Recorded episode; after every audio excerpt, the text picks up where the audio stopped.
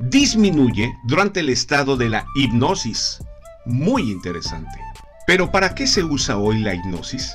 Los psiquiatras y los psicólogos dicen que es útil para aliviar el dolor, las adicciones, el estrés, la ansiedad, los miedos, en fin, se usa como un tratamiento. Lo interesante de esto es que la mente y la voluntad se pone a merced del hipnotista y espiritualmente ese es el peligro.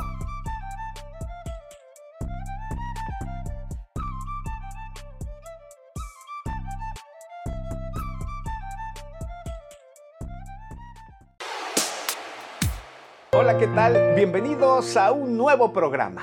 Hoy lo titulamos El flautista de Hamelin. Soy Noel López y bienvenidos a nuestro programa. Como siempre les invitamos compartan estos programas y suscríbanse a nuestro canal en YouTube Noel López Oficial.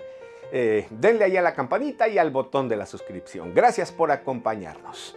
El programa de hoy es una reflexión profunda al corazón.